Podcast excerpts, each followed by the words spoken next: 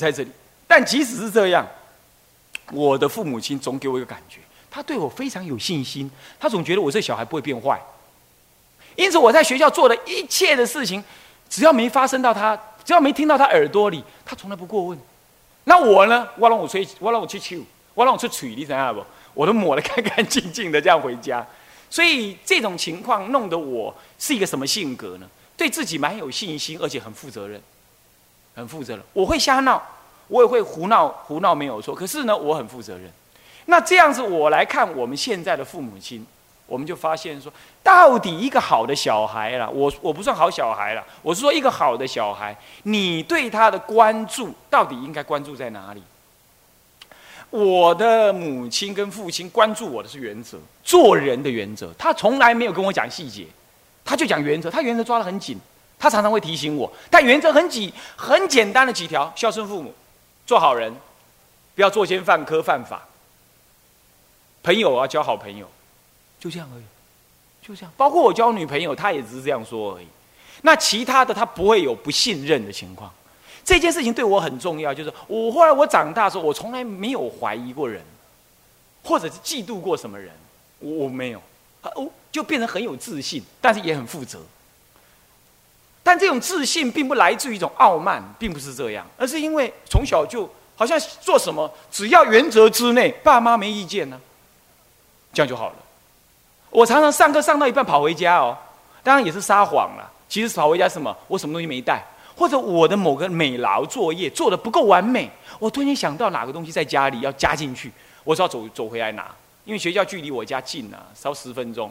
常常下课跑回来，上课之前赶回去还来得及，用半跑步的这样。那他也不会问，照说人家会问的很要命，他也不会问。那我就跟他讲，哎，没有啊，拿东西跟老师讲过了，哪里有讲？我就下课跑回来的。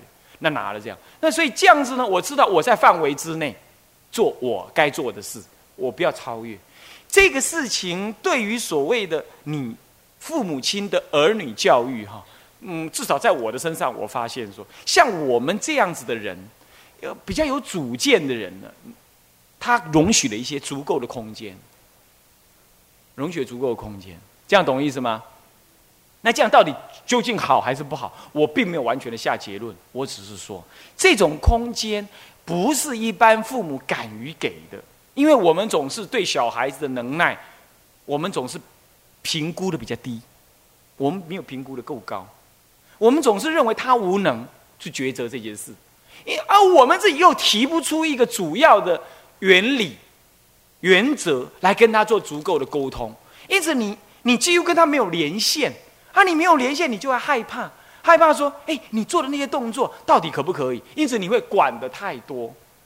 我我曾经有个学生，他带他儿子到那个我们去烤 BBQ 啊，烤 BBQ 的时候，啊，他明明跟另外一个小孩，一个高中生溯溪走上，那溪又很小，他走上去没多远，我看他就一直叫他的儿子，一直叫，那叫那儿子都觉得很烦了，好像他儿子稍微离开他眼界啊就不行似的。这样子看起来叫做疼爱吗？我我相信，可是对这个小孩讲负担太重，他没有足够的空间，没有足够的空间，这样了解吗？OK，那么这个呢，我是开场白，我正要讲的就是三，父母与子女之各类的术士关系，这种术士的关系呢，会形成了你跟他有一些紧张的或。或很顺畅的关系的交参，以下的这七点呢，它不尽然，你跟你儿女的关系是唯一的一种，它常在某个年龄是第一种，某个年龄是第二种，某个年龄是第三种。比如说这意思，这样懂吗？那你自己要去知道说，到底这个因缘是怎么样？我们想说，啊，儿女应该孝顺父母，没有错。可是孝顺父母，他不是天生的，他是学习跟。成熟他性格而来的，他跟父母的关系啊，他有他先天的因缘，然后才后来才有后天的修正。你不要认为说父母跟子女的关系必然先天的，就像儒家所说的，呃，父慈子孝，父是天，母是地，这种关系，呃呃，这个这个虎毒不食子，其实在真正人类的社会当中并不这样。而特别讲这个的，把父子、把父母跟子女的关系建构为像天地一样必然的那种接位关系的。最明显是中国的儒家，佛教也不这样讲。佛教固然也讲所谓的孝顺，可是他是把它立在一个觉悟、利益众生以及自己的什么呢？自己的报恩的这种觉悟心，这个修持当中的。它并不是建立父母关系跟子女关系，是一种天生不可抗拒的天地跟子民的这种关系。天地跟子民的关系是必然的，对不对？我站在地上，我被天所覆盖。哦，天无限大，地无限广，是不是这样子啊？那因此，父母呢，父亲指挥儿女是无限的权威。你看那中台事件的时候啊。就父亲怎么讲？我宁可让他死，我也不让他出家。你看这种这种霸权有没有？亲，我常常讲，这叫亲情暴力，这是一种亲情的暴力。这这个明显的就是儒家的父是天的这种思想。我可以宰制你的，我如果不愿意，我宰制你，我宁可让你死，我也不让你出家。我可以这样做，我不同意你的选择。你有没有注意到这种思维？你不要以为只有某人才有。只有某些不信佛才有，你自己检查自己，对不对？所以有些小孩两岁三岁就显现出佛教的特质，你可以这样想：我不爱他咋嘞？一爱拜大汉的威啊！我爱做普通人，我要他做普通人，我不要让他这样。其实不可能，两三岁他就显露出来，那正是重要的时候。你硬说你不是。你你只以为你是他爹，你不是，所以你的儿子也不应该是。其实，儿女跟父子的关系啊，父母的关系，事实上是都是个别独立的。他来借你的胎投胎的，你要知道，只是跟你有特别的缘，他不等于你的性格延续哦，他不必然等于哦。但是我们常常就这样错觉，在台湾人最容易的就是这样。老爸做医生，一定要儿子做医生，有没有看到？老爸做不了医生，更要他儿子做医生，有没有？是不是这样子啊？尤其中台湾人特别如此，都是被日本人教的，因为日本人根本不愿意你什么，台湾人学法律、政治、经济，他就一直鼓吹什么当医生的社会地位。他人被骗了，尤其南部、中南部以下更是如此，更是如此，这就是永远的盲点。然后你就希望他这样做，有没有有没有注意到？其实这就是弄错了，这就是第三说的父子父母与子女之各类宿世关系，你要弄清楚，他投胎因缘各个不同。首先我们看，他其实有善缘跟恶缘，这是总说。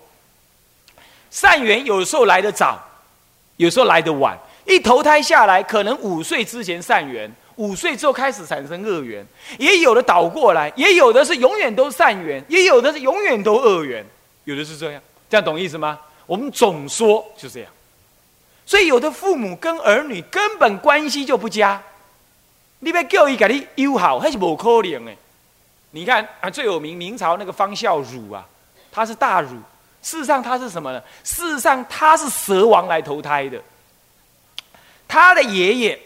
在盖房子的时候，看日子，看时辰，要在某时某日要去挖掉那个青龙穴，要好像盖房子还是做风水，做地理风水。结果呢，那个蛇王呢也占了那个风水，占了那个风水啊，结果怎么办呢？他搬不了，因为他家族太大，那个蛇王的家族太大，三天之内搬不了那些蛇蛇子蛇孙。可是他三天之后，那个好时辰一到，中国人特别讲求时辰呢。时辰一到，一定要下葬下去。他怎么办？他找现，他找现人生在梦中跟他讲，跟他爷爷讲。他说：“我是蛇王，我的子孙正住在你们你要的那个穴上。我让你，你知道人类最跋扈了，他要的别人都得让。所以我让你，不过你能让我多两天的时间搬吗？搬出马上洗干呐，有会去外口未回来啊。”对吧？爱去卡电话、拍电报，叫紧关灯来搬厝啊！你袂使喊你紧呢！但是他不愿意，他梦中他就想，哪有这回事？他儒家的人，他们家是一一辈子书香门第呀，所以说读那些儒书，都不相信这些鬼神的。OK，他梦那个也不管。第二天再梦还不管，第三天明天就要早上几点就要挖了，他再梦还是不管他。好，工人一拉开，哇，这么多青蛇，吓了个半死，乱棒把所有的青蛇全部打死，包括那只蛇王。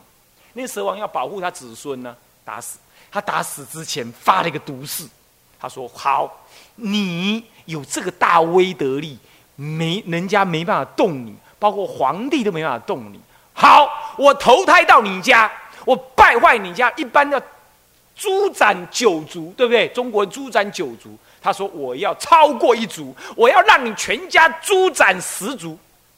他发这个毒誓，好了，死了之后投胎，投胎成他家的什么孙子？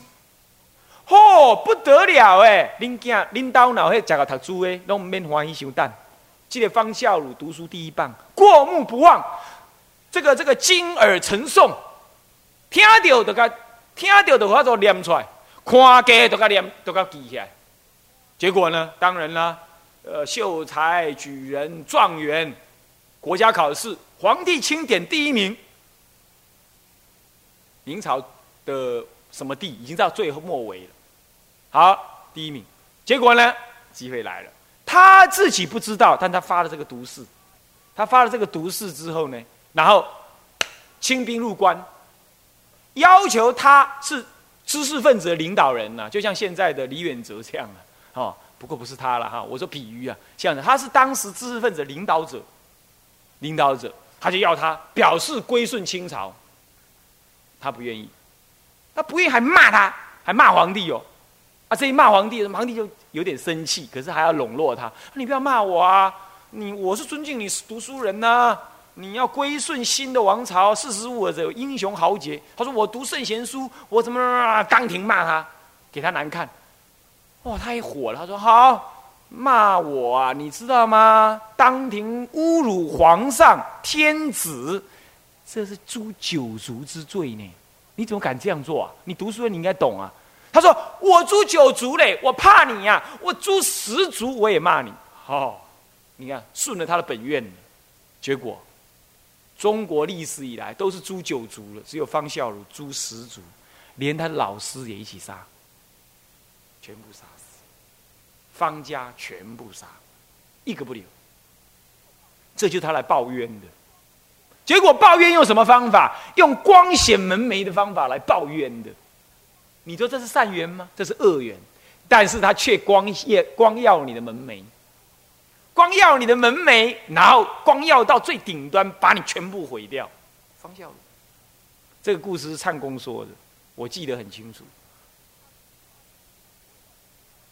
好，阿瑟四王，佛教讲就阿瑟四王，有没有？阿瑟四王过去是怎么样？就跟他父亲是什么恶斗，对不对？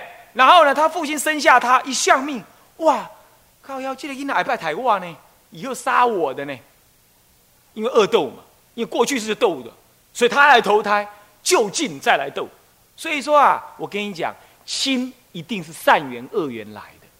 我常常讲嘛，牙齿会咬到什么？舌头，对不对？不会咬到耳朵。为什么？近嘛，近才会结冤结恶嘛，啊，也才会结恩结情嘛。所以说，有恩有情，一定有怨有恶。所以做你也见，伊跟你相亲嘛。一定冇哦，还加 get 起来。我说，就一般来讲啊，当然有纯报恩的啦，也有纯报恩的，也有，好，也有这种纯报恩的，是这样。那他呢？阿瑟四王，你看看，他父亲生下就要把怎么样摔死？有没有？嘿，他那个命任就是不死。好，长大之后，好啦，报仇了。皇帝也躲不过这种父子的宿命。那我们凡夫道都是一样，所以说一定要记得，父母生子女，你不要以为哦，我就是天，我就是地，我我父儿女的命是我掌控的，没一个代际啦，没一个代际，他绝对是孤立的因缘来，只是跟你这世有缘来投这个胎，你不也如此吗？你们嫁人讨老婆，爸妈就是放在那儿嘛，是不是这样？你还是得有你的家庭嘛。是不是这样子啊？所以要弄清楚。那你说没关系，我等他大了再这样，长大了我才让他自由去修行去出家。其实哈，莫扎特两岁半写协奏曲，四岁发表他的作品，公开发表作品。啊，那那贝多芬四岁多的时候，他爸爸让他在楼阁当中学钢琴，结果他是乐圣。好，还有我们台湾有个小孩子六岁立志要做骑士，象棋骑士。你要知道呢，六岁在修行来讲已经很慢了呢，已经很慢了呢。人家贝多芬早就已经，人家贝多芬、莫扎特早就已经发表专发发表作品了呢。是不是啊？所以你不要认为说，啊，因那大汉这个好安诺都安诺，他小时候已经有缘了，你就不要再用你自己大人的这种说实在话有点愚蠢的想法哈，哦，去去去去去去去去看待那个事情。你说小孩子怎么自己抉择？是的，小孩子不能抉择，但他带着愿来，那个发愿的愿来，或者是什么因缘而来，他自然会随那个走。你看看那方孝孺，他怎么知道他要这样做？但他的恶心一建立之后，他就会自然这样做，你是挡不住的。所以世间什么是好？随顺一种解脱的缘才是就近的好。你看方孝孺，你如果生了一个方孝孺这种人，以后跟你光显门楣，然后再来帮你全家弄的是难看的要命，更有可能，对不对？因为你当官呢，你如果你的小孩很会读书。很会读，将来很能当官，能当官就媒体注意他，结果他做了一件坏事，你们家全部黑暗下去，也有可能啊，是不是这样子啊？所以说，像这种情况，像方孝孺这种情况，你又能高兴多久？你又真正有什么好高兴的？因此啊，子女跟父母的关系，其实要不善缘，要不恶缘，其实善缘恶缘都是抱怨抱怨来的啦。说实在话，都是让父母难堪的多了，提心吊胆的多了。因此，如果你真的发现到有子女是真的有修行佛缘的话，那真是你多世修来的大因缘，你不欠他了。那你更好可以做顺水的大善好什么功德，让他怎么样去修行？何必再用这个父母放不下的这种社会的通俗的这样子的这种？根深蒂固的思想啊，来来抓取他，来不认同他，不需要这样，这样懂吗？啊，所以这就是善恶缘呢。世上有这些，那另外他有的是报恩而来，从这善缘来他是报恩，好，那恶缘来是报怨，有怨有冤而来。你看尾音呢？你看哦，我们隔我小时候隔壁有一个小女生。她生下来三天不死不活，医了七八天也是不死不活，结果来了一个相士来一看说：“啊，你都过去欠伊啊，你爱好吃什么药啊？要开挖嘴钱，开掉戒医那都好啊。钱花完，这个小孩就好了。他既然这样讲啊，结果真的哦，钱花了，这小孩就好了。他钱不花哦，不大大的花那一笔钱哦，他就是不好。你看看，他就来讨这笔钱的，那就是抱怨。有没有看到？啊，这种冤跟怨，你说你生的小孩为什么这么难带？你要看了，过去跟他结冤呢。啊这个小孩子好乖，很好带，这可能就是善缘报恩来的。那要报恩，他对你报恩，你也要他投桃报李嘞，是不是啊？你给他好姻缘，如果真的有佛教姻缘，你要给他，懂我意思吗？哦，所以千万要突破这种父母的这种本位思维，一定要突破。做一个好的佛教徒啊，应该要这样突破。说实在话，你们生小孩，难道真的是为了教育某一个小孩而生的吗？讲白了，就是形影而生的嘛。那时候你们形影，小孩在哪里啊？是不是今天生下来，你不过是拿爱你的心来爱这个小孩啊？说穿了，多少自私在里头？这是儒家不这样讲而已。是佛门里头把这事情看穿了，就这样啊？你难道为了真的养要教育一个伟人，努力去生吗？当然不是，因为你也生不出来，是不是？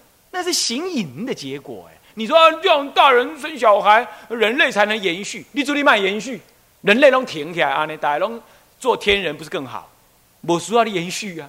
还是细小人家你讲啊讲，啊大人拢出家，啊无人生囝，我无人生囝，世间无代志啊，拢好啊，都是因为生假多囝才赚代志啊，是不是安尼？哦，那你说，嗯，那这师傅讲法很奇怪，其实不奇怪。儿女不是抱怨，就是抱怨而来。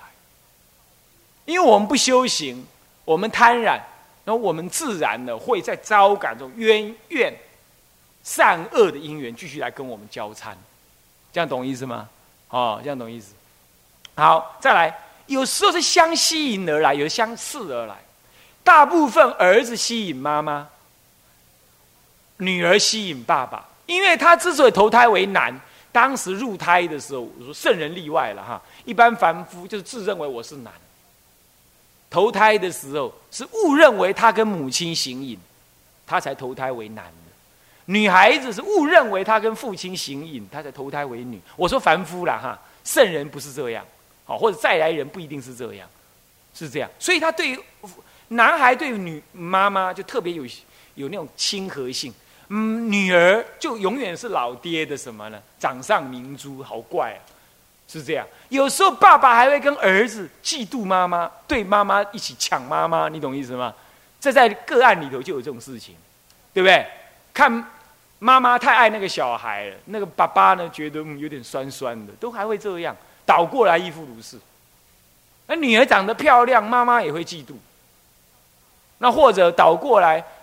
女儿把爸爸当做什么呢？当做她的罗曼蒂克第一个情人，然后妈妈有时候不太愉快，好像跟他分了些什么。你看看会这样子的，像这种情况都是相吸相斥的，互相因缘来。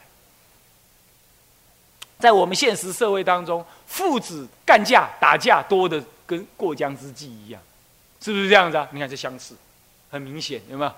是不是这样？那母女呢？母女互相嫉妒的也很多。然后呢，女儿怨叹母亲的也很多，边边一样是女人哦，可是妈妈疼儿子不疼女儿，也很多是这样，哦，像这类情形就是相似，啊，相似啊，好，再来，第四相亲跟相恼的，因为善缘来，你看他就会相亲，相吸他也会相亲昵，他容易亲跟吸不一定一样。这种亲是指的情分上的相吸引，啊，相亲，很亲昵。他什么话都愿意跟他讲，他就不愿意跟爸爸讲。有的话，女儿什么话都跟爸爸讲，都不跟妈妈讲。你有没有注意到有这种分别？对不对？啊，你你你要求不来，没办法。所以你就可以从中看出来，儿女是独立的，他不是你性格的延续，也不是你生命的延续。这样子，像儒家人讲的这样，不是的。他是独立的，他有无限过去的因缘，跟你不一样，只在某个因缘相交，所以你有机会生下他。在未来的姻缘，他有另外的父母了，而你也有另外的儿女了，就是这样。或者互为儿女，各有不同姻缘，也有这种情况。这样懂吗？这样懂意思吗？好，所以这样子要破除这种啊父母亲的不一样的这种过度的这种天地的想法。不应该有，那你当然会想说啊，如果这样，儿女孝顺我算什么？儿女孝顺在佛门里也是承承认，而且支持的。可是那是由觉性来说的，由解脱的觉性来说的，不是由什么天地的关系这种这种神秘玄学关系来讲的。这样懂吗？懂吗？一个有修养的人，他自然会爱他的父母。这已经超越了什么过去的业缘，由他的理性来爱。这样懂吗？好。我们啊，这堂课呢，先上到这里哈。向下文长，复以来日，我们回向。众生无边誓愿度，烦恼无尽誓愿断，法门无量誓愿学，佛道无上誓愿成，自归佛，当愿众生。理解大道，发无上心，自归依法，当愿众生深入经藏，智慧如海；自归一生，当愿众生同理大众，一切无碍。愿以此功德，庄严佛净土，上报四重恩，下济三途苦。若有见闻者，悉发菩提心，尽此一报身，同生极乐国。南无阿弥陀佛。南无阿弥陀佛。南无阿弥陀佛。南无阿弥陀佛。南无阿弥陀佛。不下课啊，继续上。